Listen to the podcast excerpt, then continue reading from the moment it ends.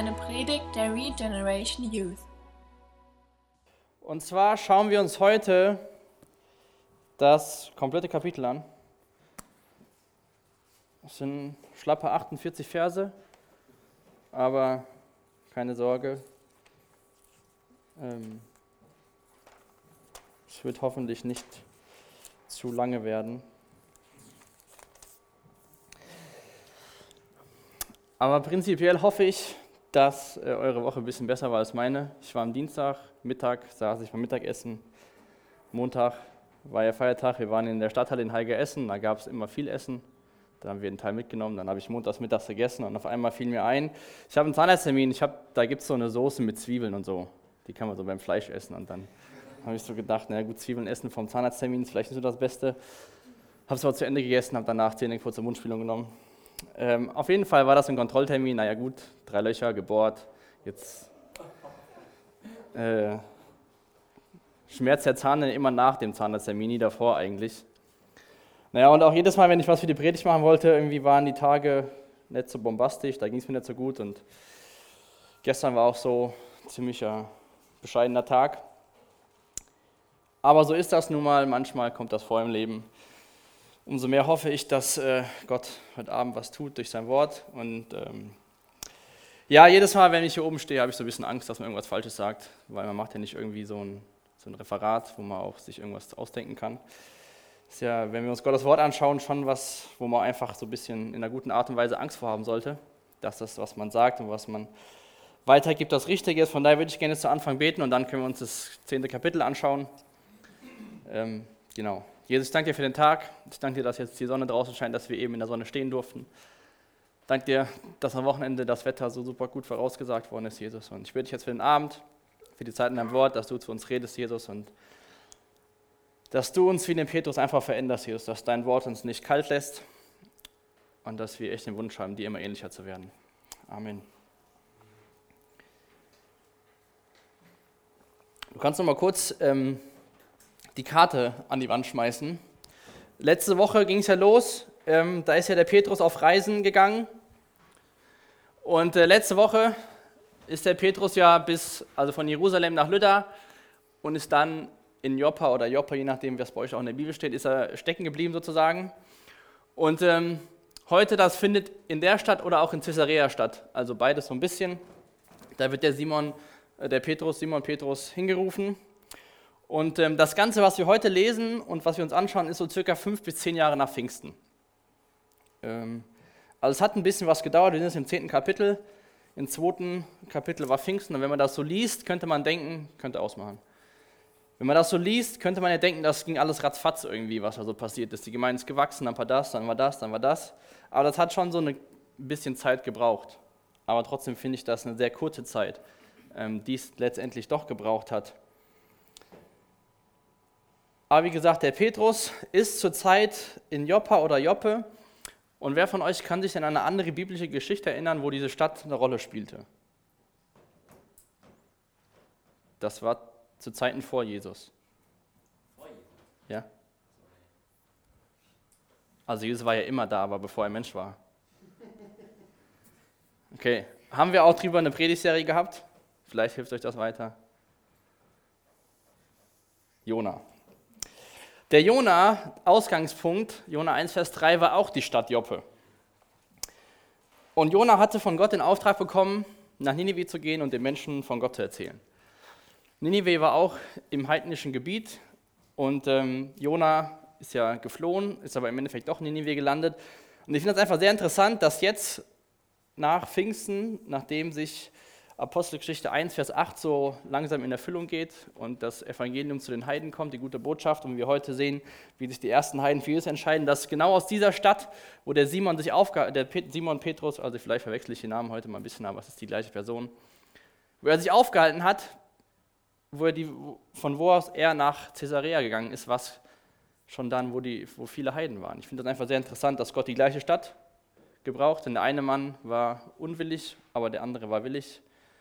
Und das Gute ist, dass wir davon Früchte tragen heute, weil wenn das nicht passiert wäre, ähm, hätten die Heiden kein Evangelium wahrscheinlich bekommen. Aber nur mal so als Hintergrund, Der Jona hat auch in Joppe gestartet, aber ist in eine andere Richtung gegangen. Die Stadt Caesarea, von der wir jetzt gleich lesen werden, wo der Cornelius sich aufhält, ist ca. 25 bis 30 Jahre bevor Jesus kam, ist die aufgebaut worden und hat den Namen nach dem Kaiser, äh, nach dem Caesar bekommen, also Caesarea vom Caesar her und war auch so in Juda, in Judäa war das so diese wie so eine römische Provinzhauptstadt. Also von da aus hat Rom viel geregelt da in der Gegend, ähm, waren auch Soldaten stationiert. Wir lesen es auch jetzt gleich von dem Hauptmann, von dem Cornelius. Nur, dass ihr mal so ein bisschen den Hintergrund habt, es ist auch so eine Küstenstadt gewesen. Auf jeden Fall sehen wir heute, wie Petrus weiterzieht und das Evangelium schließlich bei den Heiden ankommt. Und ich würde jetzt gerne erstmal die ersten acht Verse lesen aus Apostelgeschichte 10.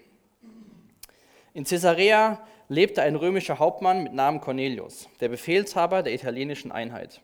Er war ein gottesfürchtiger Mann, der mit allen in seinem Haus den Gott Israels achtete. Cornelius unterstützte die Bedürftigen und betete regelmäßig zu Gott. Eines Tages, es war gegen drei Uhr, hatte er eine Vision. Ein Engel Gottes kam auf ihn zu und sagte, Cornelius. Cornelius sah ihn an und erschrak, was ist Herr? Der Engel sprach zu ihm, deine Gebete und, deine, und die Geschenke für die Armen sind Gott nicht verborgen geblieben. Schicke ein paar Männer nach Joppe zu einem Mann mit Namen Simon Petrus. Bitte ihn zu dir zu kommen. Er wohnt als Gast bei dem Gerber Simon der ein Haus am Meer hat. Sobald der Engel fort war, rief Cornelius zwei seiner Diener und einen gottesfürchtigen Soldaten aus seiner Leibgarde zu sich. Er sagte ihm, was geschehen war und schickte sie nach Joppe. Caesarea und Joppe ungefähr 48 Kilometer auseinander, also die hatten einen guten Fußmarsch vor sich. Aber dieser Cornelius, Hauptmann von der römischen Einheit, der war ungefähr zuständig für, oder relativ genau zuständig für 100 Soldaten, die waren unter ihm der war so ein bisschen der Chef in der Stadt, war auch sehr angesehen und wir lesen hier, dass er ein gottesfürchtiger Mann war. Er tat also viel, sage ich mal, Religiosität, ohne wirklich ein Jude zu werden. Also er hat sich auch nicht beschneiden lassen und so und die Juden wollten auch nichts mit ihm zu tun haben. Trotzdem haben sie ihn geachtet, weil er den Gott Israels gefürchtet hat, hat gebetet, hat den Armen Geld gegeben, hat so das getan, was er tun konnte. Aber hatte quasi nicht das komplette jüdische System angenommen. Also war er trotzdem noch außen vor von den Juden. Und da habe ich auch schon beim, vor, beim Vorbereiten gedacht, so die Religiosität ist auch, glaube ich, für uns, für unsere Zeit, finden sich viele Menschen, glaube ich, wieder. Ich meine, wenn man das so alles so mitkriegt, was, was, die, Leute so, was die Leute so bewegt, ich meine, ähm, viele wollen sich fit halten, ja, das ist auch vielleicht schon für manche eine Religion geworden, dass ihr Körper so wichtig ist. Aber ich glaube, heutzutage tun viele Menschen irgendwelche sozialen Projekte, wo sie auch Arme unterstützen oder wo sie irgendwas was tun, was der Gemeinheit, der Gemeinschaft, den, den ganzen Menschen dient und wollen irgendwie so was Gutes tun und fühlen sich ja gar nicht so schlecht. Ich glaube, da finden auch wir uns teilweise wieder. Wir, wir tun irgendwas Gutes und es ist ja schon ganz gut. Aber wir sehen im Verlauf des Textes auch schon hier, dass, dass, wo der Engel zu Cornelius spricht, dass diese Religiosität nicht ausreicht. Und wenn wir jetzt wieder das mitgekriegt haben, was vor kurzem wieder passiert ist in ähm, Manchester und so, oder auch in London, ich weiß, was war das da mit, dem, mit, der, mit der Menschenmenge, ist ja auch egal. Auf jeden Fall glaube ich, dass in der Zeit, in der, wo dieser, sage ich mal, Terror so ein bisschen in den Westen kommt, wir hatten vor zwei Wochen einen Gastredner sonntags da, der aus Israel kam, der hat gesagt, das, was ihr jetzt erlebt, das ist bei uns schon lange, lange eingetroffen. Die, die kennen das irgendwie täglich und bei uns ist es irgendwie so, so irgendwie so neu. Und ich glaube, dass, oder habe ich auch so beim Vorbereiten gedacht, dass ich hoffe, dass, dass diese Situationen Menschen zu Gott treiben, dass sie von dieser Religiosität, die sie haben, wo sie gute Dinge tun und keine Ahnung, den Kaffee, den man kauft, dass sie irgendwelche Wassersachen in Äthiopien unterstützen, ist alles schön und gut, aber das hilft den Menschen ewiglich nicht weiter. Es hilft zwar den Leuten noch weiter, denen sie was Gutes tun, das will ich gerne damit sagen, gerade wir als Christen sollten solche Dinge tun, nicht nur uns selbst was Gutes tun, sondern auch den Leuten, die bedürftig sind, was Gutes tun.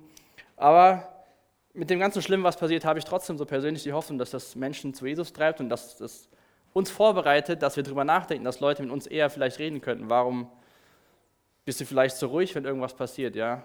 Oder warum hast warum, keine Ahnung, was für Fragen kommen werden. Aber ich glaube, die werden irgendwann immer mehr werden, diese Fragen, weil Leute Sicherheit suchen und nicht wissen, nicht wissen was, was passiert. Aber dieser Cornelius hier, der hat alles getan, so was man tun konnte.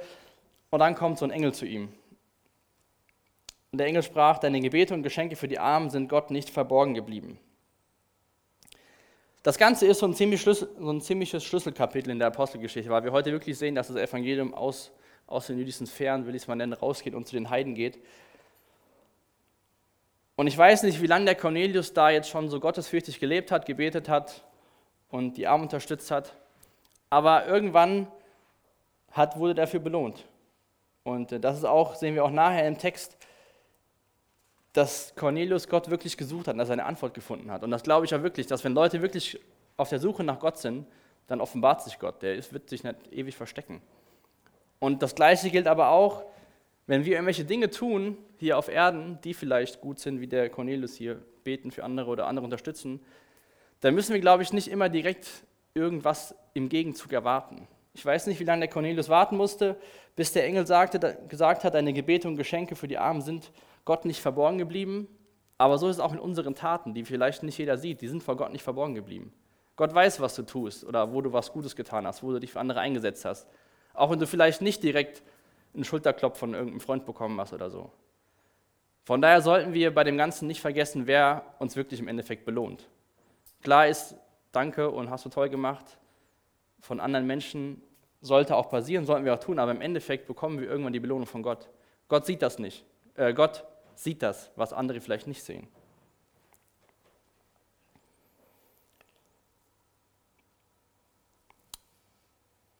Und so ein bisschen kenne ich es auch von der Arbeit, jetzt nicht mehr so ganz so viel, aber gerade wenn wir so denken, was, wenn wir irgendwas tun, was, was Gott sieht, aber wofür wir keine Belohnung bekommen, habe ich so ein bisschen gedacht, das ist wie, wenn ich mit jungen Leuten auf der Arbeit über die Rente spreche.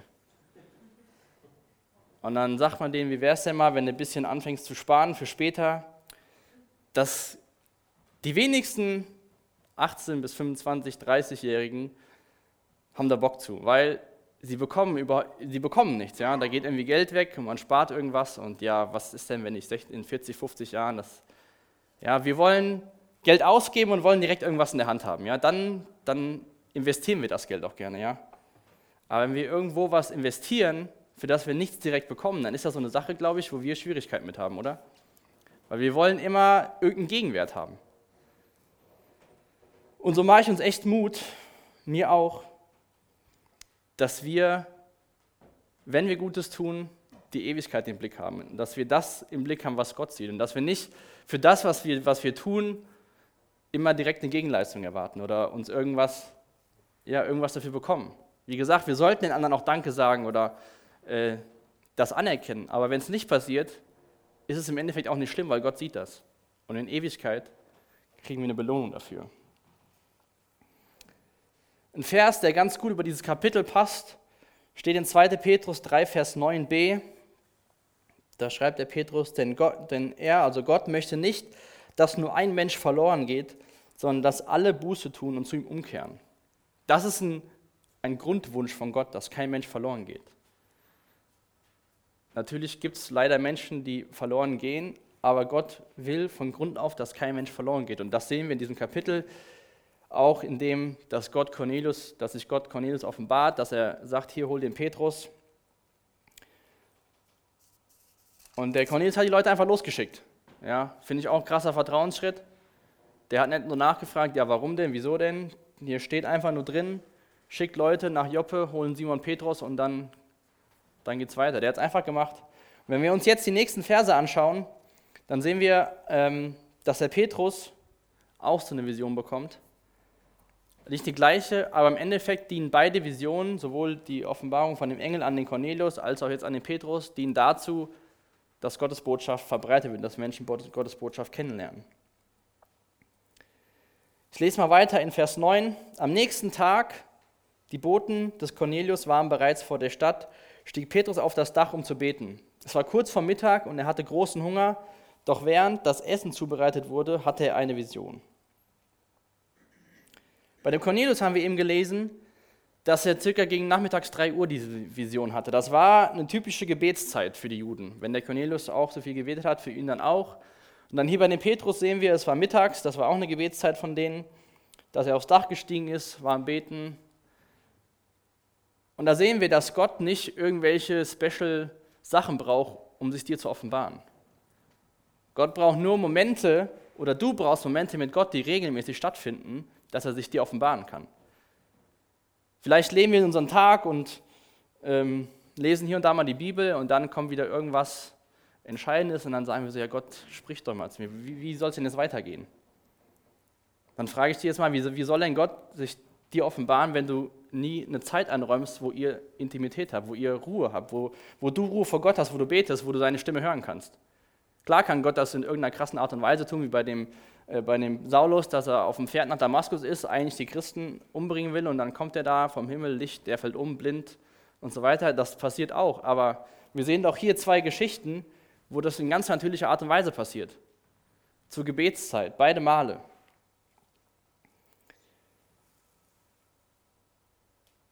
Und so glaube ich, dass wir wirklich diese Momente der Ruhe vor Gott brauchen, ja? dass wir wirklich uns einfach Zeit nehmen müssen, zu beten, Zeit nehmen müssen, uns sein Wort zu lesen. Und dadurch kann dann, glaube ich, eine Beziehung zwischen dir und Gott entstehen, wo er einfach auch zu dir reden kann. Vielleicht auch in so krassen Sachen wie bei dem Saulus, aber ich glaube, die Grundlage von so Sachen muss einfach eine Beziehung sein mit Jesus. Und nicht so, ja, ich lese mal meine Bibel sonntags und dann will ich aber dienstags von Gott wissen, was jetzt vielleicht der nächste Schritt nach dem Abi oder so ist.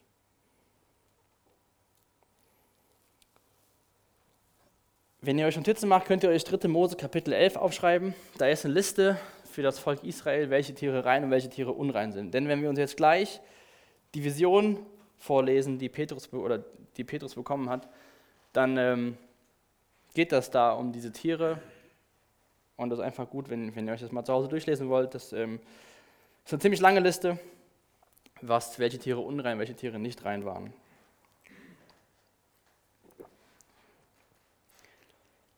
Und man muss auch bedenken, dass der Petrus war ja schon zu der Zeit, wo das hier gerade alles passiert, war der ja in einem Haus von dem Gerber. Das hatten wir letzte Woche. Die Gerber, die waren ja auch so ein bisschen verachtet von den Israeliten. Die mussten außerhalb von der Stadt wohnen und weil sie sich mit toten Tieren beschäftigt haben, waren, wurden die auch so ein bisschen verachtet. Und das war ja schon der erste Schritt von Petrus weg von dieser, sage ich mal, Religiosität war, und jetzt, wenn wir die Vision durchlesen, Verse 11 bis 14, sehen wir, was Gott mit Petrus vor. Das hat damals schon, oder da schon angefangen, als er bei, bei dem Simon, dem Gerber, sich niedergelassen hat. Und zwar in Vers 11 lesen wir, er sah den Himmel offen stehen und etwas wie ein großes Tuch wurde an den vier Zipfeln zur Erde heruntergelassen.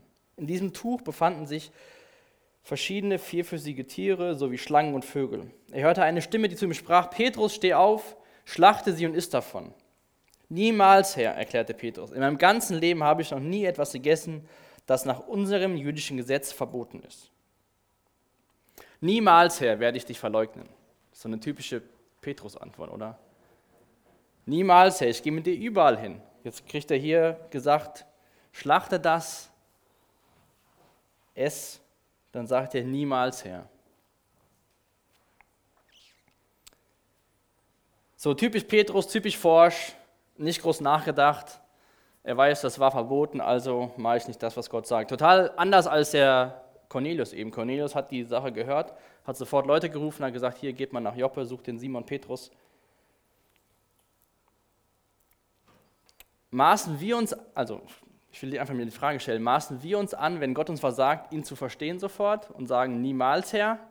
Oder sind wir so ein bisschen wie der Cornelius, der einfach im Vertrauen darauf handelt, was Gott ihm gesagt hat?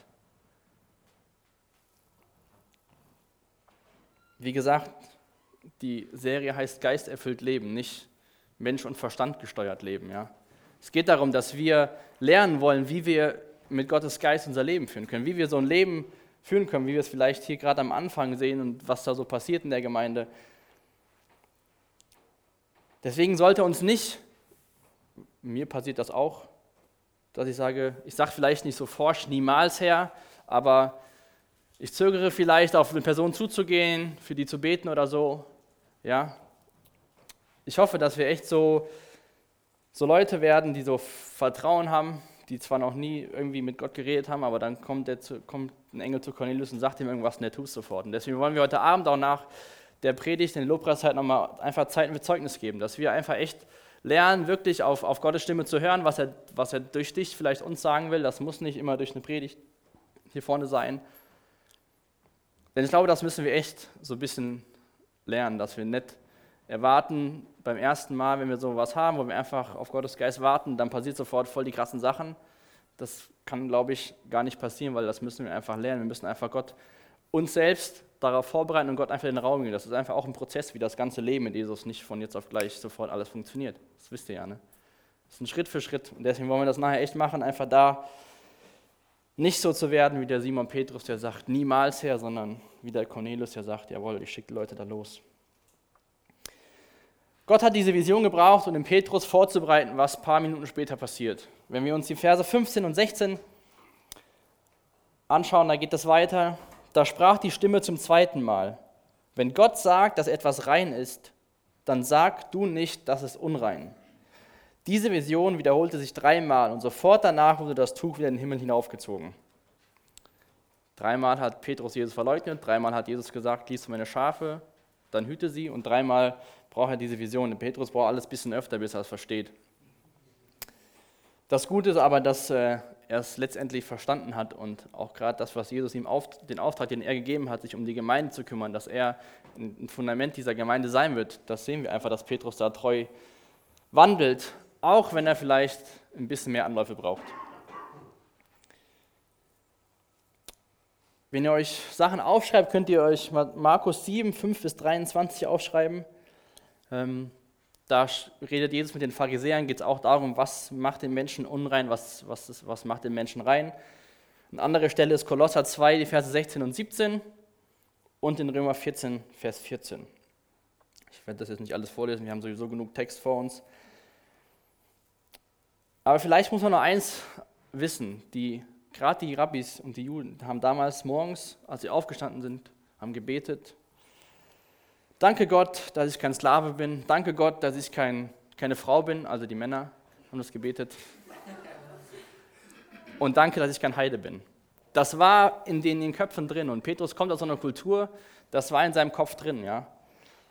Aber Gott gebraucht einfach diese, diese Vision wo, mit, diesen, mit den Tieren, um, ihm zu, um Petrus deutlich zu machen, es kommt nicht darauf an, was du denkst, was rein oder unrein ist, sondern das, was, was ich denke. Und wir sehen einfach, dass ähm, Petrus das irgendwann später, werden wir das im Kapitel sehen, verstanden hat.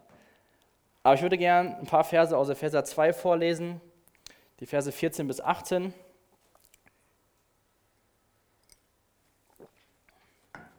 Das ist ein ziemlich gut, das hatten wir vor ein paar Wochen auch Sonntag, aber das ist eine ziemlich coole Stelle, wo wir einfach sehen, dass Jesus derjenige ist, der uns alle auf ein Level gebracht hat vor Gott.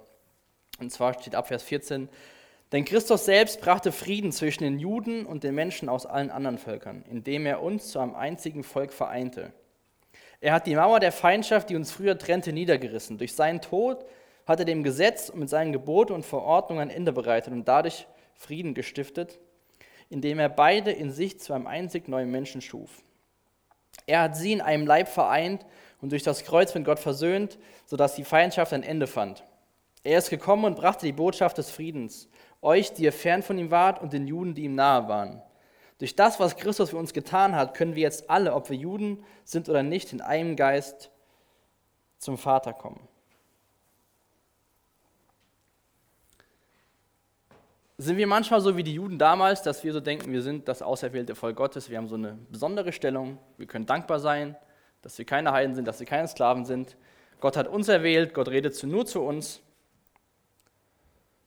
Wir sind hier alle in einem Land aufgewachsen, wo Frieden herrscht, wo wir die Möglichkeit haben, gerade hier in unserer Gegend, wahrscheinlich, ich weiß ja nicht, wie viele Wochen im Jahr zu verschiedenen Gemeinden zu gehen, nie in die gleiche gehen zu müssen. Sehen wir uns irgendwie so an, als dass, dass wir das verdient haben, dass wir in so, einem, in so einer Umgebung aufgewachsen sind? Oder verstehen wir, dass alles, was mit uns passiert ist, dass wir auch jetzt hier sind, dass das Gnade von Gott ist? Wir sind in dem Sinne privilegiert, weil Jesus uns erlöst hat, aber wir sind nicht privilegiert im Vergleich zu anderen Menschen, die Jesus nicht kennen. Da sind wir alle eins. Ja, Jesus, vor Gott gibt es keinen Unterschied. Da gibt es keinen Griechen, keinen Juden, keinen Heiden. Und das mag auch manchmal ein bisschen, wenn man sich das mal so zu Ende denkt, ist Gottes Gnade schon ziemlich krass, wenn man gerade an Leute denkt, die irgendwelchen Krieg führen, die IS-Leute, ja, wenn man darüber nachdenkt, dass Gott den Typ, der irgendeinen Christen köpft, genauso lieb hat wie dich, der du noch niemand umgebracht hast und vielleicht immer nur gute Dinge tust, zumindest nicht so schlimme Dinge wie der, dass ihr beide gleich lieb habt, ist für uns schon ziemlich krass zu verstehen, weil wir denken, wie kann man nur so eine Person lieben? Aber wie konnte dich Gott denn nur so lieben, dass er seinen Sohn geopfert hat?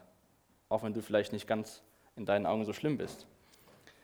Deswegen sollten wir das immer als Geschenk und als Gnade annehmen, auch dass wir eine Gemeinde haben, dass wir Freunde haben, die Christen sind, dass wir in so einem Umfeld aufwachsen dürfen.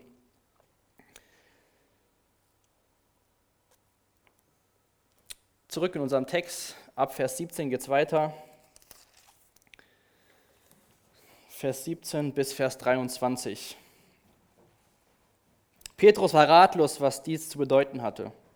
In diesem Augenblick fanden die Männer, die Cornelius geschickt hatte, das Haus des Simons. Sie standen draußen vor der Tür und erkundigten sich, ob dies das Haus sei, in dem Simon Petrus als Gast wohne. Gleichzeitig sprach der Heilige Geist zu Petrus, während dieser noch über die Vision nachdachte. Drei Männer sind gekommen, die, die dich suchen. Steig hinunter und geh ohne Bedenken mit ihnen, denn ich habe sie gesandt. Da stieg Petrus hinunter und sagte, ich bin der Mann, den ihr sucht. Warum seid ihr gekommen? Sie antworteten, Cornelius, ein römischer Hauptmann, hat uns geschickt. Ein gottesfürchtiger Mann, der den Gott Israels achtet und bei den Juden hoch angesehen ist. Ein heiliger Engel gab ihm Anweisung, dich holen zu lassen, damit du in sein Haus kommst und er hören kann, was du zu sagen hast. Petrus lud die Männer ein, bei ihm zu übernachten. Am nächsten Morgen machte er sich mit ihnen auf den Weg, begleitet von einigen Gläubigen aus Joppe. Also Petrus war gerade so ein bisschen ratlos, aber dann hat sich das so ein bisschen für ihn ähm, gelöst, das Geheimnis. Da waren die Leute da und er hat sofort gemacht, was der Heilige Geist ihm gesagt hat. Er hat gesagt, geh runter, hat es gemacht. Und hat die Heiden in ein Haus von einem Juden eingeladen. Da sind wir wieder so ein Schritt, wo Petrus versteht, es geht nicht nur um die Juden. Ja? Ich meine, er war sowieso schon im Haus von einem, von einem Jude, der bei den Juden nichts wert war als, oder nicht angesehen war. Aber jetzt hat er noch Heiden eingeladen und die durften bei dem Simon, dem Gerber, übernachten. Vers 24. Am folgenden Tag trafen sie in Caesarea ein. Cornelius erwartete sie schon.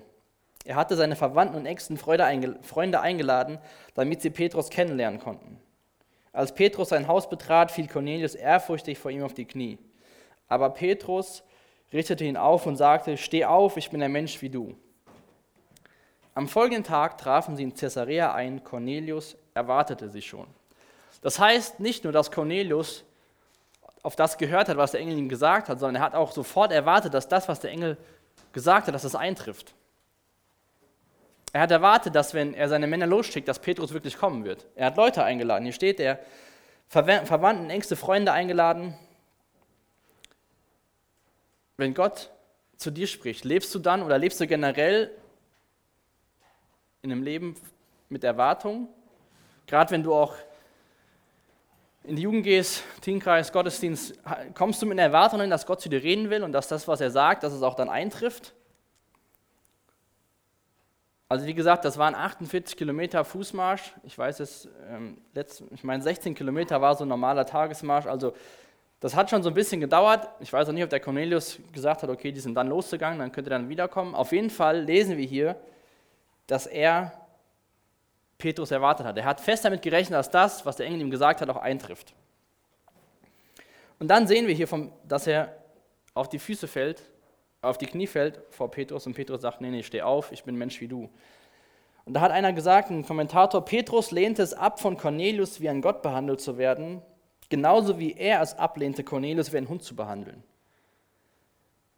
Petrus hat nicht mehr von sich gedacht, ich bin der tolle Jude, ich habe Gottes Botschaft bekommen, ich darf gehen, ich darf dem was sagen.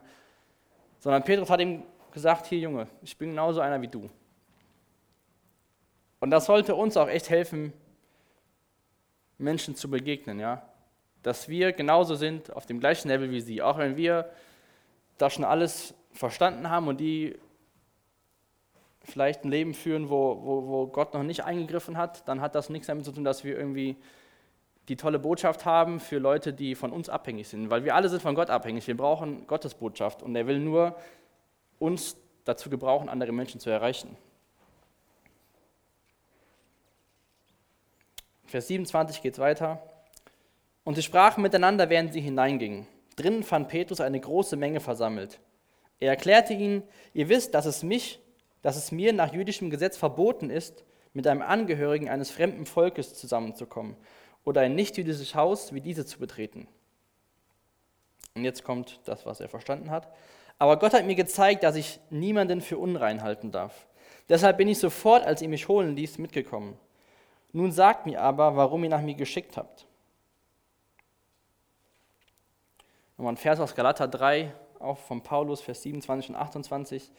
Denn ihr alle, die auf Christus getauft worden seid, gehört nun zu Christus. Nun gibt es nicht mehr Juden oder Nichtjuden, Sklave oder Freie, Männer oder Frauen, denn ihr seid alle gleich, ihr seid alle eins in Jesus Christus. Und der gleiche Kommentator, der gesagt hat, das Zitat von eben hat auch gesagt, das Hauptthema dieses Kapitels ist nicht primär die Bekehrung des Cornelius, sondern die Veränderung von Petrus. Wenn wir uns das alles durchlesen und sehen, dass Petrus von sagt, niemals her, zu jetzt schon, aber Gott hat mir gezeigt, dass ich niemanden für unrein halten darf, sehen wir, dass Gott im Prozess, in dem Petrus angestoßen hat, schon als er bei dem, in dem Haus von dem Simon, dem Gerber, übernachtet hat. Und so ist es vielleicht auch eine Sache von, von heute, dass es vielleicht gar nicht darum geht, Jesus irgendwie kennenzulernen, sondern dass es darum geht, dass Gott dich verändert in, in der Art und Weise, wie du über andere Menschen denkst. Dass Gott dich vielleicht so verändert, dass er dich dann gebrauchen kann, um seine Botschaft weiterzugeben.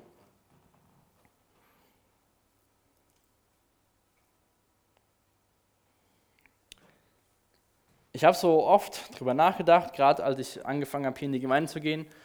Und ähm, dann hat man immer von irgendwelchen Pastoren gehört, ähm, die haben irgendwelche Gang-Vergangenheit oder haben Drogen genommen oder sonstiges irgendwas. Und dann ähm, habe ich so gedacht, na gut, ich habe keine Gang-Vergangenheit, ich habe keine Drogen genommen. Ich habe sonst nicht irgendwas Krasses angestellt, aus dem Gott mich irgendwie so rausgeholt hat. Ich habe irgendwie so nichts zu erzählen. Ja? Also wenn jetzt hier vorne einer hinkommt, der aus keine Ahnung, in welcher Szene kommt und sagt, wie Gott ihn da krass rausgeholt hat, dann denke ich immer so, ja gut, ich habe so nichts zu berichten. Aber eigentlich kann ich nur umso dankbarer sein, dass ich durch Gottes Gnade gar nicht erst in so eine, in so eine Kluft fallen musste, dass ich nicht erst sagen kann, jetzt, Gott hat mich daraus befreit, sondern dass Gott mich dadurch getragen hat, dass ich gar nicht da reingefallen bin. Das hat äh, der Alex auch letzte, also auf der Konferenz gesagt, dass er das auch so gedacht hat. Da habe ich darüber nachgedacht, ja, das stimmt.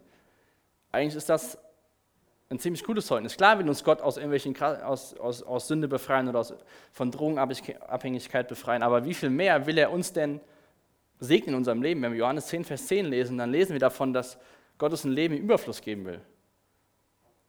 Und klar will er die Leute, die irgendwo Scheiße angestellt haben, sage ich mal, will er da rausholen, aber wenn wir gar nicht wenn wir durch Gottes Gnade gar nicht erst dahin gekommen sind, will er unser Leben segnen und gebrauchen. Und deswegen habe ich das, was der Alex da gesagt hat, habe ich gedacht, so ja, du hast eigentlich recht, das ist eigentlich ein ziemlich cooles Zeugnis auch, wenn das keine krasse Geschichte ist.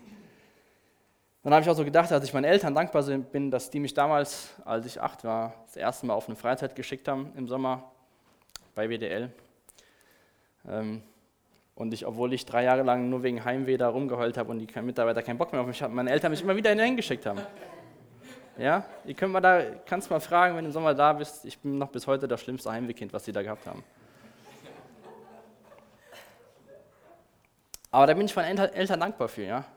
Wenn ihr Eltern habt, die Christen sind, dann seid dafür dankbar, dass ihr nicht irgendwelche Familien habt, wo das nicht so der Fall ist. Das ist ein Geschenk von Gott.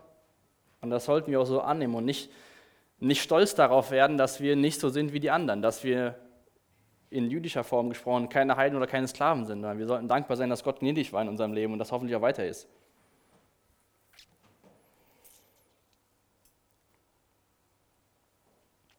Vers 30 lesen wir die Geschichte weiter.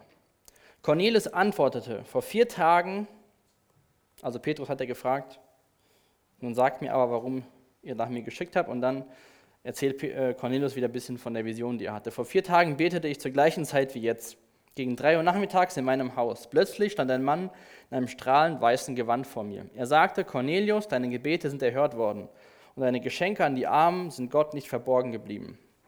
Schicke ein paar Männer nach Joppe und bitte Simon Petrus zu kommen. Er wohnt als Gast bei Simon, dem Gerber, in einem Haus am Meer. Da schickte ich sofort nach dir und es ist gut, dass du gekommen bist. Und jetzt dieser Satz, finde ich ziemlich cool, denn er sagt, jetzt sind wir hier und warten in Gottes Gegenwart, um die Botschaft zu hören, die der Herr dir gegeben hat. Ich meine, wie locker kann ein Boden sozusagen schon sein, wenn die Leute sagen zu Petrus, jetzt sind wir hier und warten in Gottes Gegenwart, um die Botschaft zu hören, die der Herr dir gegeben hat.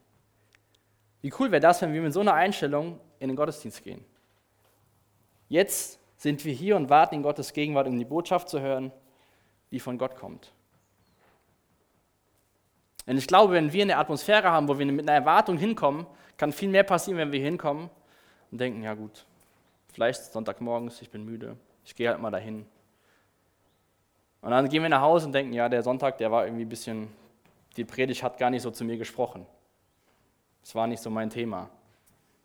Die Lieder waren so lala.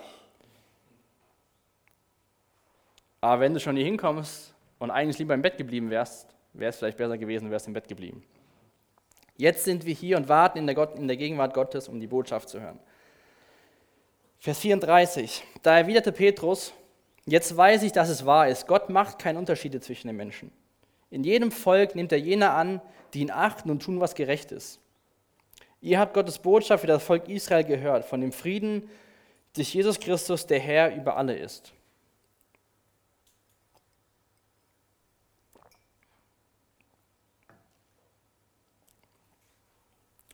Gott nimmt in jedem Volk nimmt er jene an, die ihn achten und tun, was gerecht ist.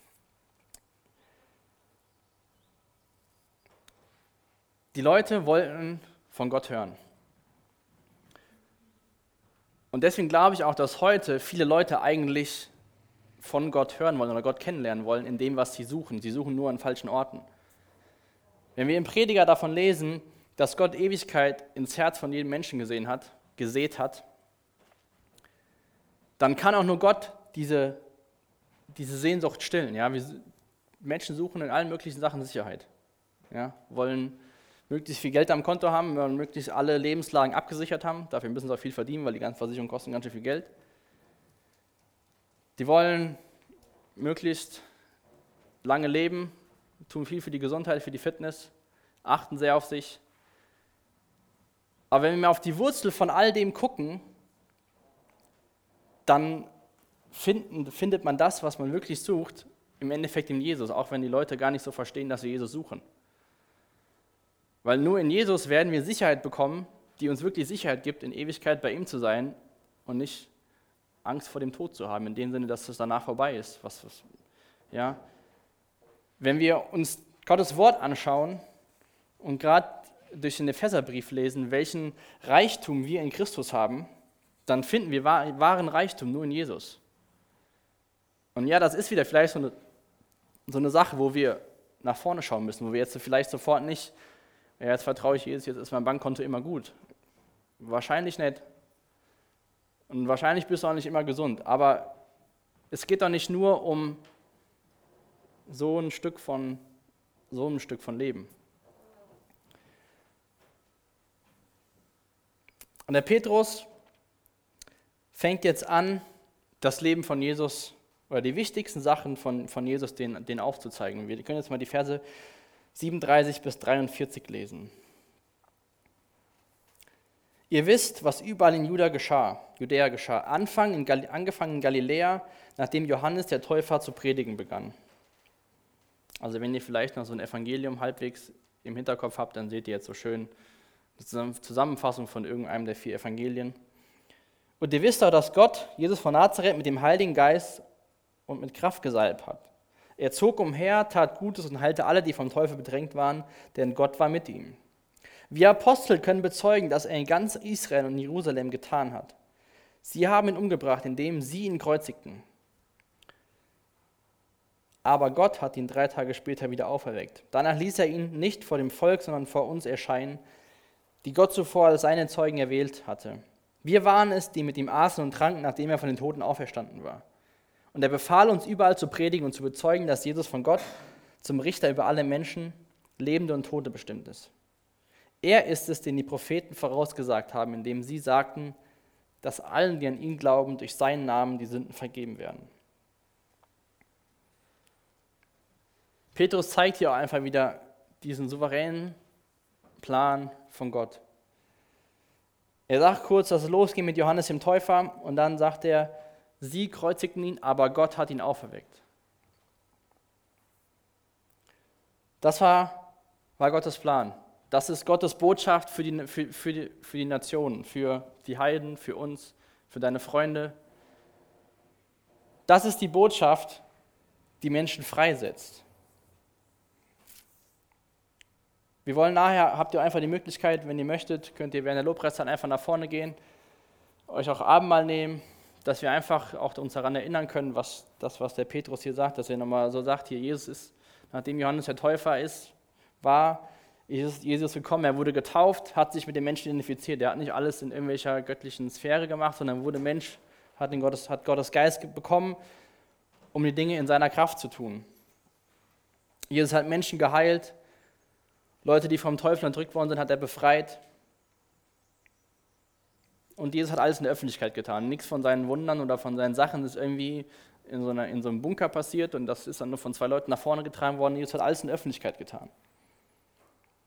Er ist von den Toten auferstanden, nachdem er am Kreuz gestorben ist. Und Petrus sagt hier, dass er mit ihnen gegessen hat und getrunken hat. Das soll einfach verdeutlichen, dass Jesus wirklich nicht irgendwie da war, sondern auch essen und trinken konnte, nachdem er auferstanden ist. Also wirklich von den Toten auferstanden ist.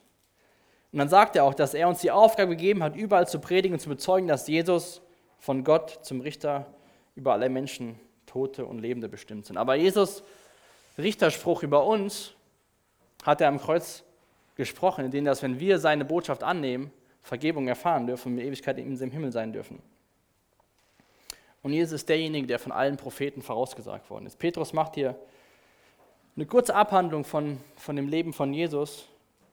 Und dann Vers 44 ist eine Bestätigung von dem, was wir in Vers 33 gelesen haben, dass sie gesagt haben, jetzt warten wir hier in der Gegenwart Gottes und wollen hören, was Gott von dir zu sagen hat. Wenn wir uns jetzt Vers 44 anschauen, sehen wir, dass Petrus unterbrochen wird. Noch während Petrus sprach, kam der Heilige Geist über alle, die seine Botschaft hörten. Petrus war noch gar nicht am Ende wahrscheinlich, aber hat wahrscheinlich dankend unterbrochen, nachdem er gesehen hat, was passiert ist, dass die Heiden Gottes Botschaft gehört haben und der Heilige Geist kam. Und das soll uns, glaube ich, das kann uns auch wieder Mut machen, dass wir, wie der Petrus, nur eine Person sein müssen, die das erzählen, was, wer Jesus ist und was er getan hat. Und dass dann Gottes Werk ist, diese Menschen zu verändern. Dass wir uns nicht selbst den Stress machen müssen, wenn vielleicht nach einer Unterhaltung nicht irgendwas was passiert, sondern dass ihr aus einer Unterhaltung rausgeht und die Person sagt, ja, Dankeschön. Aber keiner von uns weiß, was diese Worte in anderen Menschen bewirken können oder wann das Frucht trägt. Vielleicht hast du die erste Unterhaltung mit einer Person über Jesus und dann drei Wochen später ist er vielleicht irgendwo zu Besuch oder keine Ahnung wo und da trifft ihn wieder jemand anders, der sagt wieder irgendwas und dann irgendwann versteht diese Person vielleicht. Von daher, wir müssen nur auf Jesus hinzeigen, was er getan hat, wer er ist und den Rest dürfen wir glücklicherweise Gott überlassen. Ab Vers 45, die letzten vier Verse. Die jüdischen Gläubigen, die mit Petrus gekommen waren, staunten, dass Gott auch nicht Juden den Heiligen Geist schenkte. Denn sie hörten sie in anderen Sprachen reden und lobten Gott. Da fragte Petrus, wer könnte jetzt noch etwas dagegen einwenden, dass sie getauft werden? Nun, da sie den Heiligen Geist empfangen haben, genau wie wir. Und er gab Anweisungen, sie im Namen von Jesus Christus zu taufen. Anschließend baten sie Petrus, noch einige Tage bei ihnen zu bleiben. Hier sehen wir jetzt, das, was Jesus den Jüngern in Apostelgeschichte 1, Vers 8 gesagt haben, dass das hier eintrifft, dass das Evangelium immer weitergeht, dass die gute Botschaft immer weitergeht und Menschen Jesus annehmen und dass es keinen Unterschied gibt zwischen Juden und Nichtjuden, sondern dass wir alle, ob wir jetzt nun Moslems sind oder Heiden in Deutschland, dass wir in Jesus, wenn wir Jesus kennen, dass wir in Jesus alle gleich sind, dass wir auch vor Jesus alle gleich sind. Und dann sehen wir jetzt hier, nachdem sie den Heiligen Geist empfangen haben, da sehen wir nochmal sehr gut, wie das so eigentlich abläuft, dass wenn wir die Botschaft hören, verstehen, was das ist, dass wir Gottes Geist bekommen als Siegel und dass danach die Taufe kommt, dass die Taufe nicht irgendwas ist, was uns Rettung schenkt, sondern dass die Taufe nur was ist. Petrus sagt hier, was, wer könnte jetzt noch dagegen was einwenden, dass sie getauft werden? Die Leute haben verstanden, wer Jesus ist, die haben die Botschaft angenommen, sie haben den Heiligen Geist bekommen, alle, alle Voraussetzungen gegeben, sich taufen zu lassen. Ich weiß, ich habe ein paar Jahre gebraucht von dem, von meiner Entscheidung sozusagen bis zur Taufe. Und das ist ja irgendwie so, ich würde schon fast sagen, so kulturell bei uns in Deutschland, dass es, es gibt irgendwie im Jahr zwei Taufen und dann kannst du dich taufen lassen. Aber die Leute haben sich gerade entschieden und Petrus hat gesagt, was, was fehlt noch zur Taufe? Erkenntnis, Umkehr, neues Leben durch Gott, Taufe. Das ist so der normale Weg. Wir werden auch im Sommer wieder eine Taufe haben, am 20. August, meine ich, ist das am Ahrtalsee. Aber eigentlich könnten wir jetzt gleich zum Ahrtalsee fahren, wenn es jemand machen will, und wir könnten den taufen, weil die Leute hatten auch kein Taufseminar. Ja. Die hatten eine kurze Zusammenfassung von dem Leben von Jesus, haben verstanden, was es ist und haben dann gesagt, jawohl, ich will das bezeugen.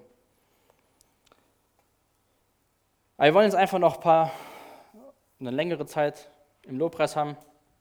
Wie gesagt, auch ähm, die Annika wird zwischendurch auch mal ein bisschen Zeit geben, wenn ihr ein Zeugnis geben wollt oder irgendwas sagen wollt, einen Vers vorlesen wollt. Aber wenn ihr vorher schon was habt, dann dürft ihr gerne nach vorne kommen. Das einfach sagen.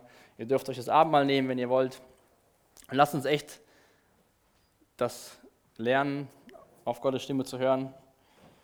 Und nicht zu sagen, niemals Herr, sondern sagen, hier Leute, geht mal los, holt den Petrus, der hat eine Botschaft für uns. Und lasst uns auch in diese Zeit von, vom Lobpreis Leute sein, die, wie hier in Vers 33 steht, wir warten hier in Gottes Gegenwart und auf Gottes Botschaft zu hören. Jesus, ich danke dir für den Tag, ich danke dir für dein Wort. Und ich bitte dich echt, dass du uns veränderst, Jesus, dass du uns von irgendwelchen Vorurteilen, die wir gegen andere Menschen haben, befreist, Jesus, dass du uns deutlich machst, dass alles, was wir vielleicht als selbstverständlich ansehen, dass es ein Geschenk und Gnade von dir ist, Jesus, dass vor dir wir alle gleich sind. Ich bitte dich, dass wir jetzt mit einer Erwartung kommen vor dich, vor deinen Thron, Jesus, dass du was tun willst, dass wir mit dieser Erwartung morgens unsere Bibel lesen, dass wir mit der Erwartung in den Gottesdienst kommen, dass wir mit der Erwartung in kleinen Gruppen gehen, Jesus, dass es dass uns echt bewusst machen, dass du hier bist, dass du reden willst, Jesus. Und so bete ich echt für die Zeit ist, dass du zu uns redest, Jesus, dass wir auf deine Stimme hören können, dass wir als Familie wachsen können und besser verstehen können, wer du bist und was du tun willst, Jesus. Und dass so Zeiten ganz normal werden, Jesus, dass wir auf deine Stimme hören und dass wir uns einander dienen dadurch. So danke ich dir für den Tag für dein Wort, Jesus, und auch für das, was, was, du, was du in Petrus verändert hast. Und wenn irgendwas in uns ist, bitte ich, dass du das jetzt angehst in der Zeit von, vom Lobpreis, Jesus, dass wir, wenn wir irgendwas haben, wo wir von dir verändert werden müssen, dass du das jetzt hier beginnst, das Werk, Jesus, und dass wir zusammen mit dir daran arbeiten dürfen. Amen. Danke für das Anhören der Predigt. Weitere Informationen findest du unter www.regenerationyouth.de.